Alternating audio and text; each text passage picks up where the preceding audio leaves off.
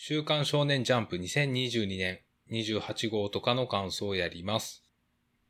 このポッドキャストは、私、セッパがこの世のありとあらゆる神羅万象の感想について、だらだらと話す感想系ネットラジオです。え本日は、6月13日の月曜日です。相も変わらず、週刊少年ジャンプの感想をやっていきます。なんかオープニングトーク考えてたけど、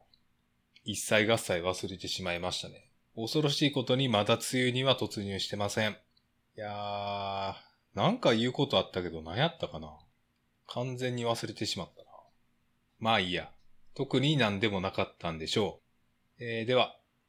週刊少年ジャンプ2022年28号、えー、表紙関東カラーは新連載、ファンタジーな日常、始まる、関東カラー54ページ、ルリドラゴン、新藤正興先生の新連載が始まりました。新藤正興っていうこの一発変換できんくてちょっとね、変換変換しまくって名前を出しましたが、で、新連載の話はするとして、えー今週のトップ3ですが、いや、今週なかなか迷いながら、いいのが多くて迷いながら選びましたね。つってもまあ、いつものメンツですけど、呪術回戦、アンデッド・アンラック、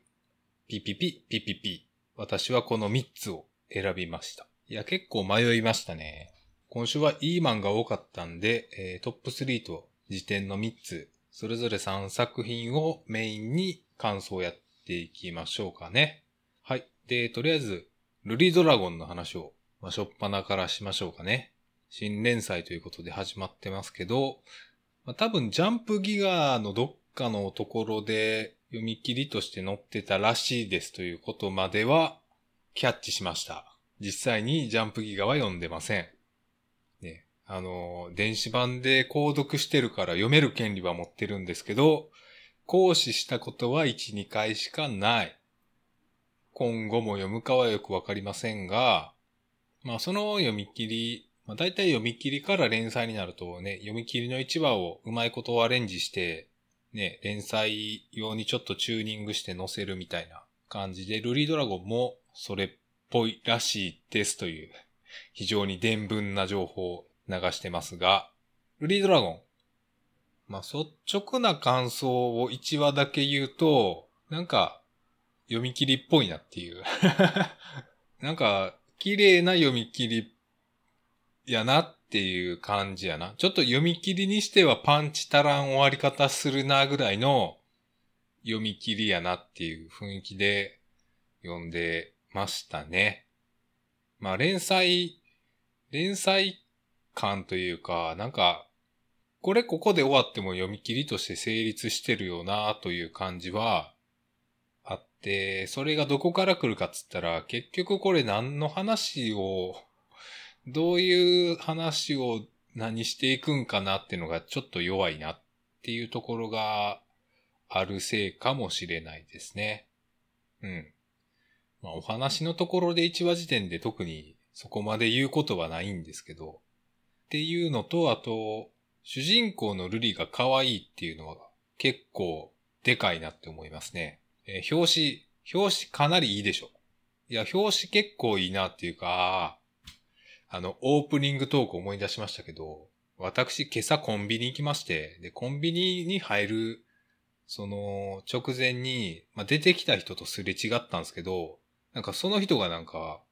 でっけえ漫画、でっけえ漫画持ってて、なんか表紙に可愛い女の子映ってんなって思って、あれもしかしたら今週のジャンプじゃねって思って、家帰ってきて電子版開いたら、あ、まさしく今週のジャンプのルリドラゴンの表紙が、これやっていうことに気づいたっていう、そういう話があって、あ、これを オープニングトークとしてするつもりでしたよっていうのを今思い出したっていう。で、まあ表紙可愛いからの、で、まあ、関東カラーも、まあ、いいし、で、本編ずっといいですね。なんかゆるい感じで、うん。嫌味もなく、女子高生にしては、チンチクリンというか、なんかこの、性の、性のというかね、なんかそういうなんかセクシー路線じゃないところが私はいいと思います。なんかそうなりがちじゃないですか。何とは言わないですけど。そういうのがなしに普通に可愛らしい感じになってるのが良いと思います。で、引っかかるといえば、まあ、お母さんの行動がやや引っかかるなというのはありますね。お母さんというか、この、何か話さなければいけないことがあるときに、今忙しいから後にしてみたいな、なんかこの脚本上の都合のいい引き伸ばしというか、そういうの、そういうのって映画とかでも結構あるんですけど、いや、それマジでね、脚本というか作劇上の問題というか、それの都合でしかないよなって、結構な確率で思う。で、ルリドラゴンも、結構な確率でそれ、ただそれっていうね。いや、ここ別にお父さんと会ってくるって言っちゃいけない理由とか、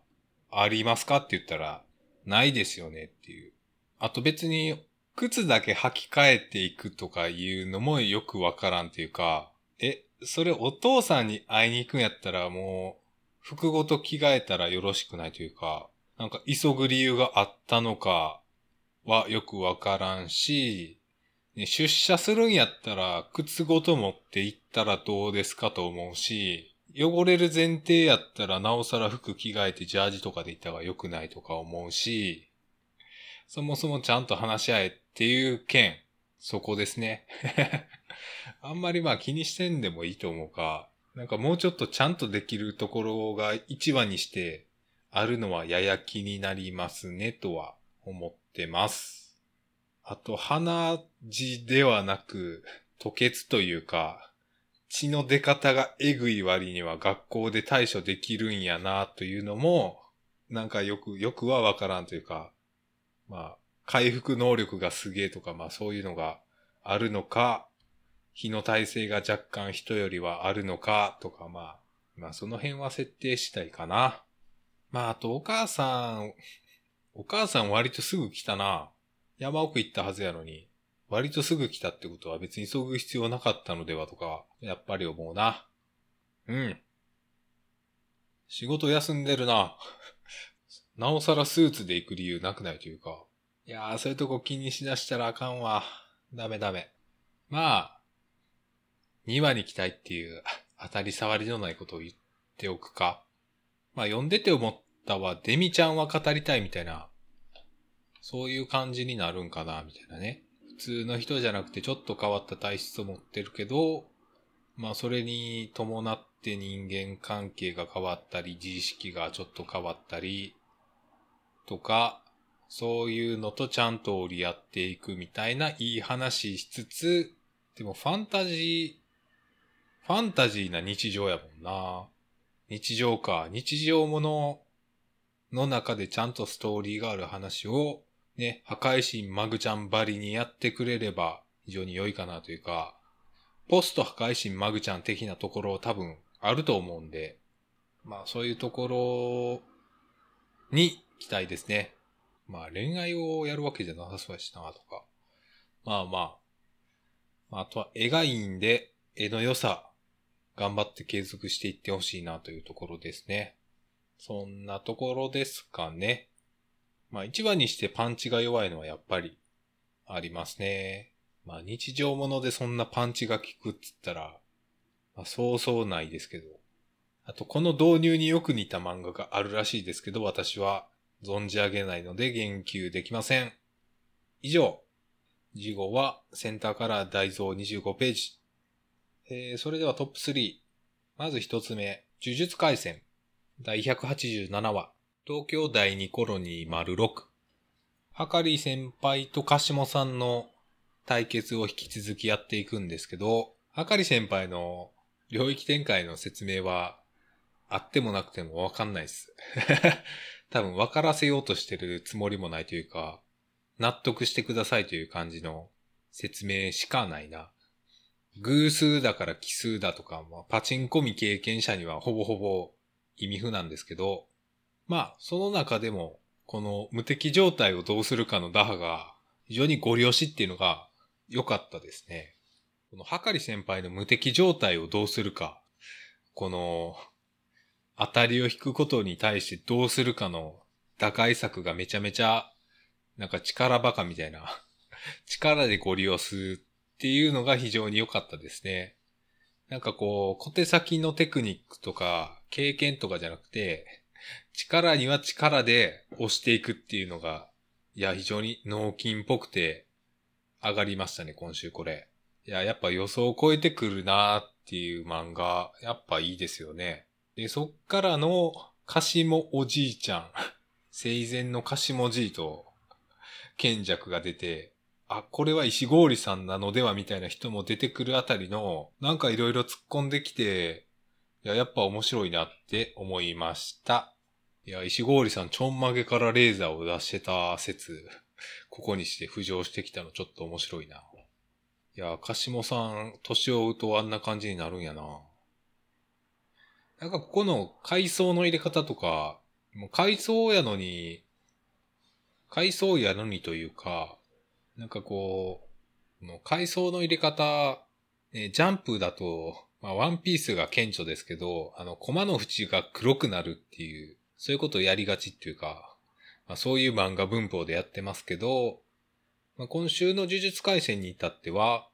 現在のこのタイムラインとほぼ同時並行して過去が描かれるっていう、なんかこういうところもなんか私はいいなというか、いいなというかなんつうかな。言葉にしづらいな。言葉にしづらいことを言おうとしてるな、今。まあ、これがあることでなんか、なんか階層、この演出のおかげでなんか階層があると死ぬんじゃないフラグみたいなさ、そういうのが多分あると思うんですよ。ここで階層入るということは、みたいな。まあ、今週の呪術でも若干ありますけど、あるんだけども、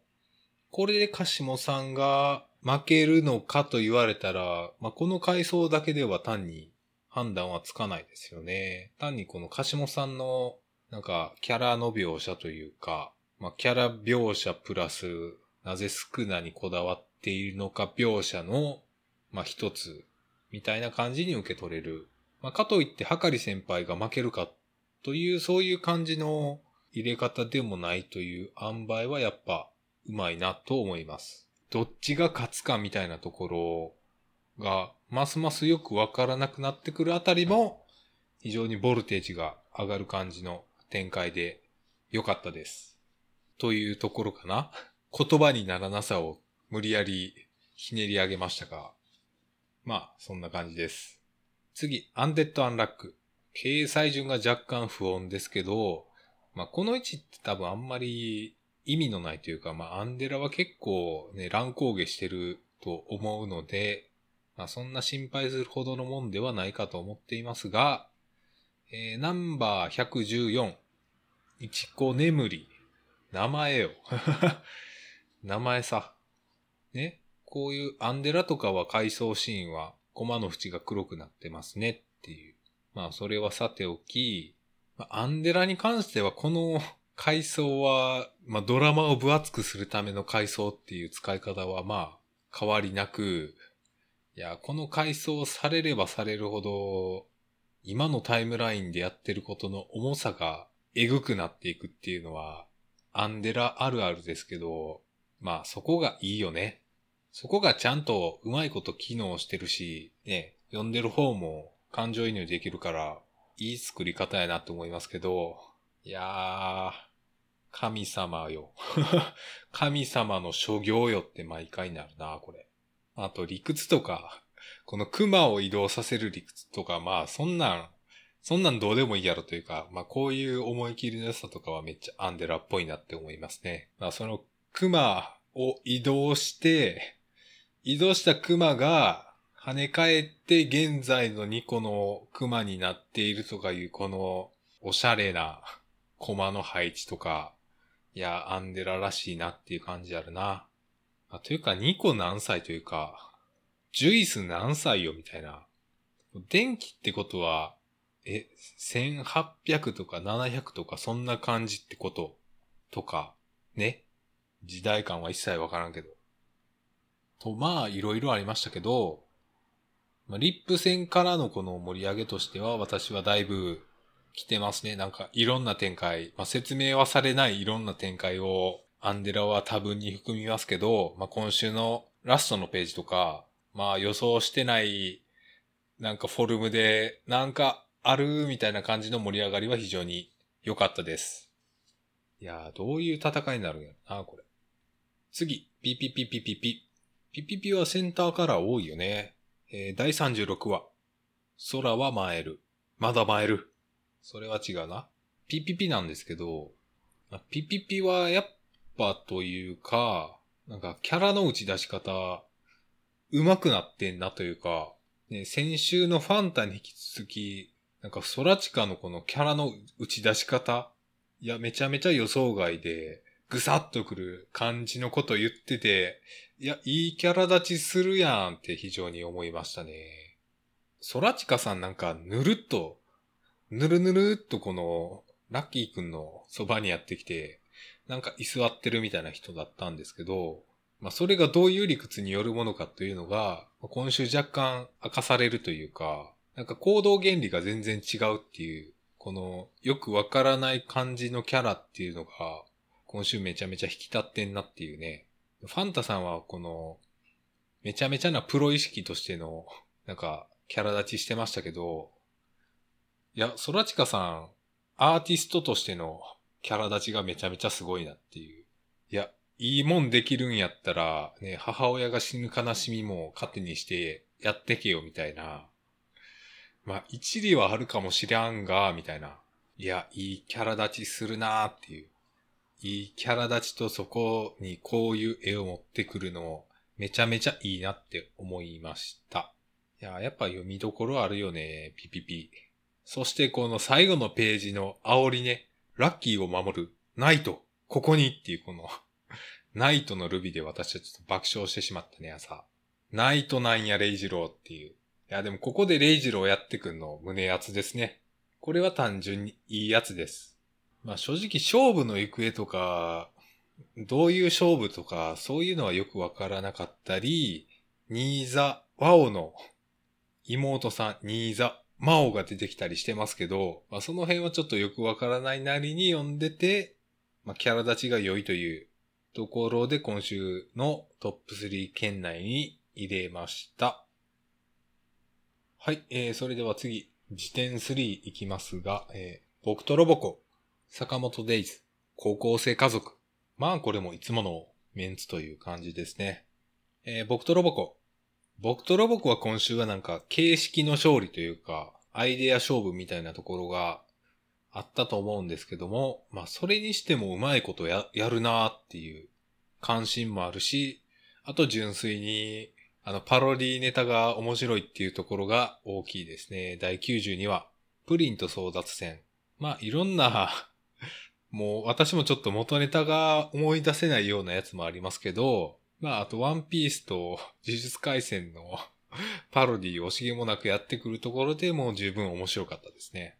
まあ多分このセリフを、まあ、ほぼほぼなしにしてやるみたいな実験的なアイデアというか、まあそういう漫画は、ね、そういう漫画の回ってまあ、あるにはあると思うんですけど、まあそういうところをちゃんとやれる、この器用さはやっぱ宮崎先生あるなっていう感じは今週強く思って、なんか器用にやってるなっていう。それでいてパロディネタをしげもなくやってて、今週は良かったですね。いやハンターハンター好きすぎやな。次は坂本デイズ。まあ、坂本デイズも面白かったんですよ。というかまあ、そうするかっていうね。そうするかの、もう局所が最後のページなんですけど、まあ今週ここ最後のページが一番良かったっていうのがでかいというか、でかいのと、この24時間しか持ちませんっていう、この 短さ。あそこそんなに制限していくんやっていうのがちょっとびっくりしましたね。まあ何が何でも24時間で、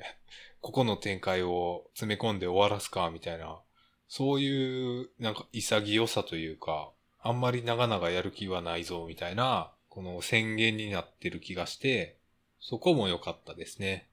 いやー、ここ絶対何でもできるぞ。ここはだいぶ何でもできそうやなっていう期待が今週からビシバシと感じますね。ね、新キャラも出せるし、今まで出たキャラもまあ、オーダーも出せるし、スラー一派も出せるし、立地としてもいろんなね、小道具とか舞台設定として何でもできるっていうのはかなりでかいなって思いますね。いやー楽しみやな坂本デイズ。で、最後は高校生家族第89話四天王の襲来。今週というか、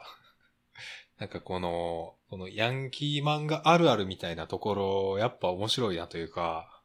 いや、こういうの読んだことあるよっていう感じの、感じでいて、非常に高校生家族らしい感じっていうのはね、非常にいいですね。四天王出てくる感じとかね、全面戦争だっつって、こう集結して、ね、白昼堂々高校に現れるみたいな。いやー、あるよ。あるよ、これは。現実にはないけど。まあ一応あげましたけど、まあ来週 来週この家谷一家が、この暴走族軍に対してどうするかっていうところが多分見どころなんでしょうが、まあ、いい塩梅でね、バレー部以外の柱がこうやってできていくの面白いなって思いながら見てます。いやー、温度感がちょうどいいよな。譲れねえもんがそこにって。いやー、単純になめ猫の パロディかと思ってたら、それよりも全然面白いっていうのが非常に良い。さあ、以上。まあ、他にもいい漫画ありましたよっていう話をしたら、ちょっと今週も時間が足りないというか、長くなるんですが、えまずワンピース。ワンピース長期救済じゃないや。1ヶ月休むことがまあ決まってるらしいんですけど、まあ、4校2人倒しましたで、で、そっから世界がどうなるかっていう、このシーケンスの方が面白い説若干あるなと思いながら、今週は読みました。やっぱこの世界観がね、動いてると、ワンピースおもろいなって思いますね。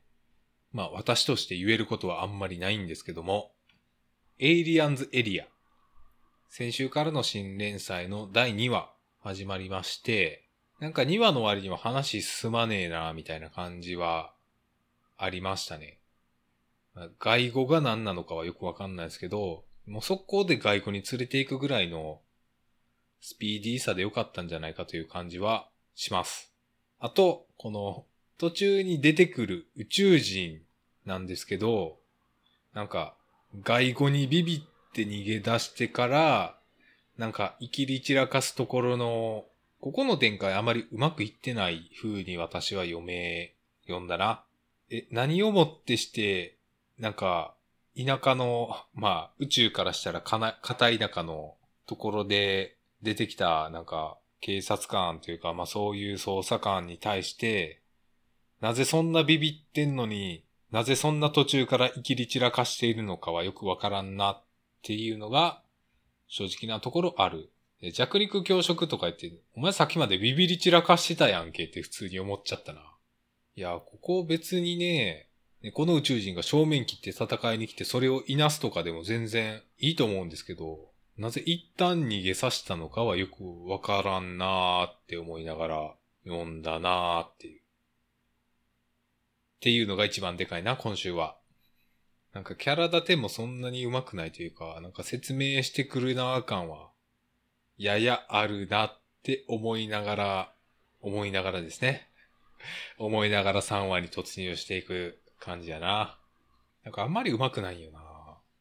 えー、マッシュル。マッシュルなんですけど、これ、あの、今、なんかまあ、奇人変人大運動会みたいになってますけど、これあれじゃないですか。マッシュくん不在で、主人公不在になってるんで、このマッシュくんが当社比2000%のパワーで、この今戦ってる今戦ってるよくわからない人たちをワンパンでぶっ飛ばす展開になって終わるんじゃないかなという気が若干してきたな。今、知らん人たちと知らん人たちが戦っててなんか、カオスやなって思いながら読んでますね。いや、これ、マッシュくんが出てきて、すべてを解決して終わる、急に終わる可能性あるなって思いながら読んだし、焼きたてのカヌレはあんまり美味しくなさそうな気はする。なんかカヌレって冷めたらうまい。どうなのな最近カヌレ食べてますけどというか、今朝もカヌレを食いましたけど、カヌレの焼きたてってうまいんかなカヌレの焼きたてってうまいのだろうかなんか焼き菓子全般ってね、焼いて時間経ってからの方が味が馴染むと私は思ってるんですが、それはどうなんですかね。まあ、カヌレ話は別にいらない。えー、青の箱、シャープ56、何様だよ。ここからは青の箱に対する文句が出ますけど、いやー、このスポーツ描写全然興味ないなって、まあ散々言ってますけど、いや、これさ、その、大輝くんが何ができて、何が得意で何が不得意で、それに対してどういう特訓を考えて実施して、でもうまくいかずに空回ってるみたいなところの積み重ねがほぼないから、あ急にそうなんやってなったな、説明されて。そんな感じになってるんやって、まあ、先週に引き続いて思いて、先週に引き続いて思いましたねっていうのと、そこの積み重ねがないからなんか可愛い女の子にうつつを抜かし、試合に集中して、することができていない主人公みたいな感じに若干なってるよ。なんかこれに、これでなんか大輝くんの株が上がるとか好感度が上がるってことはないでしょうというか、何様とかそういう前にさっていう、っていうね。なんか勝手に、勝手に独白してっけどよっていう。なんか全然乗れやん村上春樹の小説読んでるみたいな感じやな。勝手に独白してっけどよっていう。このプレイが荒々しいとかいうそういう説明、説明するんやって思いながら、まあ説明してんなって毎週してるけどなって思いながら読んでますね。いやー、読む、読めば読むほどよくわからんくなってくるなどう言っていい、いいものか。いやー、かなり、うん、説明されてんな試合展開。めちゃめちゃ説明してくんな。絵で見せてほしいもんやな。やっぱりこの女の子が可愛いという特性をこうやって引き合いに出されると、やっぱうつつを抜かしてうまくいってない主人公としか読めやんよな。それはちょっとかわいそうやけどな。はい、そんなとこです。止めるな、折れるなって、まあ、そん、まあまあ、まあいいや。そんな折れることはあるか？今のカット、今のカット。あとは、えー、あかね話。あかね話は思ったよりいい感じにやってるなって思いました。まあ安定は相変わらずしてるし、まあ来週以降、カラクハイの決勝で目にもその見せてほしいなという感じですね。と、すごいスマホ。第6話。一人より。なんかすごいスマホ、善一郎さん。なんか、めっちゃでかいワイングラス持ってて爆笑したっていう。善一郎さん、それはちょっと飲みすぎやと思うよ。一人で一晩でそんな飲むか、みたいな。めっちゃでかって思いながら読んだな。となん、うん、あとこの、あとこの瀬尾水さんのキャラがいいのか悪いのかはよくわからんというか、この、警察描写としてのリアリティはほぼほぼ皆無なんですけど、それを良しとするかはなかなか微妙やなって思いながら読んでます。やっぱ公務員というか、その警察官描写って、まあ、ちゃんとしてればしてるほどというか、ちゃんとしてなさが目立つところなんで、若干気になるなっていうか、なんか内に抱える葛藤みたいなのも描かれてますが、なんかそれを含めてキャラとしていい感じになってるかはちょっと微妙やなと思いながら読んでます。あとこの会う展開がどういう風に作用するのとか、どういう狙いがとか、この辺をどう楽しんでいいかはよくわからないまま話は進んでる。以上。夜桜さんちは飛ばして逃げ上手の若君は今週も良かったです。えー、正直トップ3に入れるか悩んだ枠ですね。あと、ウィッチウォッチは、まあ、悪くはないですけど、あんまり個人的には刺さらなかったので、という感じですね。と、まあ、ドロンドロロンは、まあ、そういう展開かって思いながら、まあ続くねって思いながら読みました。と、地球の子。地球の子今週からなんか、え、もう話着地点見えかけてきてるけどみたいな。まあ最初から見えかけてきてるんだけども、第16ル。え？これ、ん？第16ル。君に送る最後の言葉っていうことで、いいのかな？地球の子、この守くんが、守くんが大人になった視点での、なんかモノローグみたいなのが前にあったと思うんですけど、ってことは、まあ、うまいこといくんやなというか、まあ、ある種過去として語られてることでは、ね、過去として語り得ることを今やってるんやなと思いながら、読んでたら、今週まさしくそういう、なんか描写に、描写から始まってて、え、じゃあ今これは何をやってるんすかってちょっと思ったというか、なんかやっぱ熱量がすごいっていうのは感じるんだがっていう、この熱量についていけてる人はいるんだろうかみたいな感じはめちゃめちゃするな。なんかやることなくてテレビをチャンネルガチャガチャ回してたら、なんか邦画でめちゃめちゃ盛り上がってるシーン。邦画のラスト10分でなんかめっちゃ盛り上がってるシーンをなんか見ちゃったな、みたいな、そういう感じあるな。なんか多分ね、ちゃんと読んでたら熱い展開なんだろうが、ちょっと私はそこまでいけてませんね。はい。よし、今週は以上で終わりかないや、なかなか言いましたね。じゃあ、来週の予告を読んで、エンディングに突入するか。超次元タッグ結成で、ワクワク倍増。来週は表紙関東カラーが、ワンピース。えー、なんか、なんか緑牛が来るみたいな、そういう展開からの